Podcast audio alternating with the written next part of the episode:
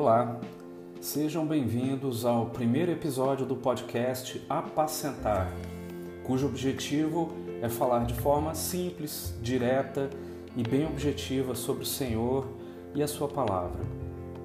Neste episódio, a gente vai falar sobre um assunto que recentemente agitou as redes sociais e até mesmo a grande mídia: profecias.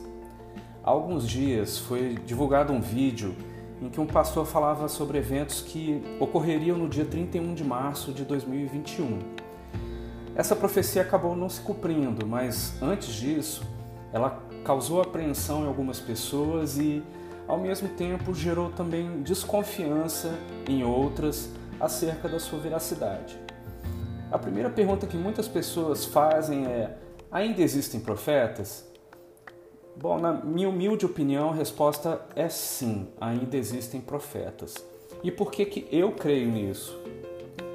Em primeiro lugar, eu creio que o Espírito Santo vai derramar os seus dons até a volta do Senhor Jesus, como está, está escrito em 1 Coríntios capítulo 13, nos versículos de 8 a 12, onde o apóstolo Paulo escreveu que o amor nunca vai perecer mas as profecias, as línguas e o conhecimento desaparecerão quando vier aquilo que é perfeito. Por isso eu creio que os dons do Espírito Santo vão continuar até a volta do Senhor Jesus. Esses dons, como Paulo escreveu na, na primeira epístola aos Coríntios, no capítulo 12, eles são derramados para auxiliar a igreja, visando ao bem comum.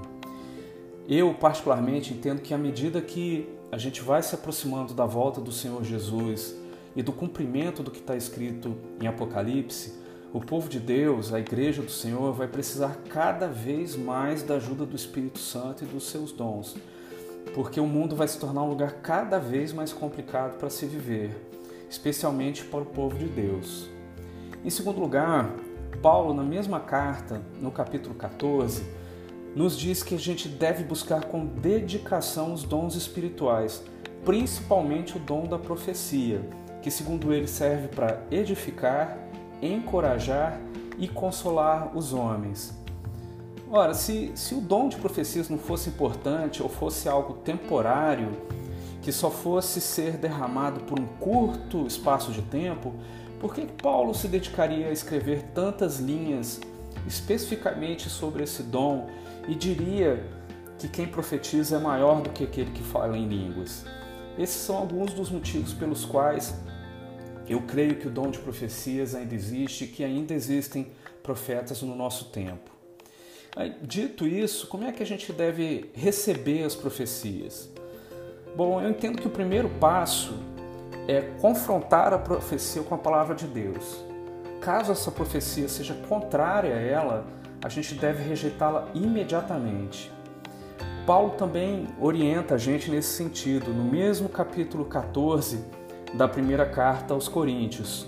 Ele diz que devem falar dois ou três acerca das profecias, enquanto os outros devem julgar cuidadosamente o que foi dito. Ou seja, o próprio Espírito Santo vai testificar nos corações dos membros da igreja que possuem mais sabedoria e discernimento. Jesus também já havia nos alertado que nos últimos tempos surgiriam falsos profetas que, que vão tentar enganar até mesmo os eleitos. Isso está escrito em Mateus capítulo 24. Muitos falsos profetas vão tentar utilizar profecias em proveito próprio para influenciar e controlar pessoas que vão se tornar dependentes daqueles que alegam possuir esse dom. À medida que a gente se aproxima da volta do Senhor Jesus, vão aparecer muitos falsos profetas que vão se aproveitar dos momentos difíceis como este que a gente está passando nessa pandemia e outros momentos de dor e caos que eventualmente virão para tentar enganar as pessoas, crentes e não crentes. Satanás vai fazer tudo para desviar os eleitos do propósito do Senhor para as nossas vidas. Por isso eu queria concluir este primeiro episódio fazendo um apelo para você que está escutando. Dedique-se ao estudo da palavra, dedique-se ao relacionamento com o Senhor. Busque o Senhor enquanto é possível achá-lo. Clame por Ele enquanto Ele está perto. Volte-se para o Senhor enquanto é tempo. Meu irmão, minha irmã em Cristo, que o Senhor Jesus te proteja, te abençoe e continue a te fortalecer na fé. Um abraço.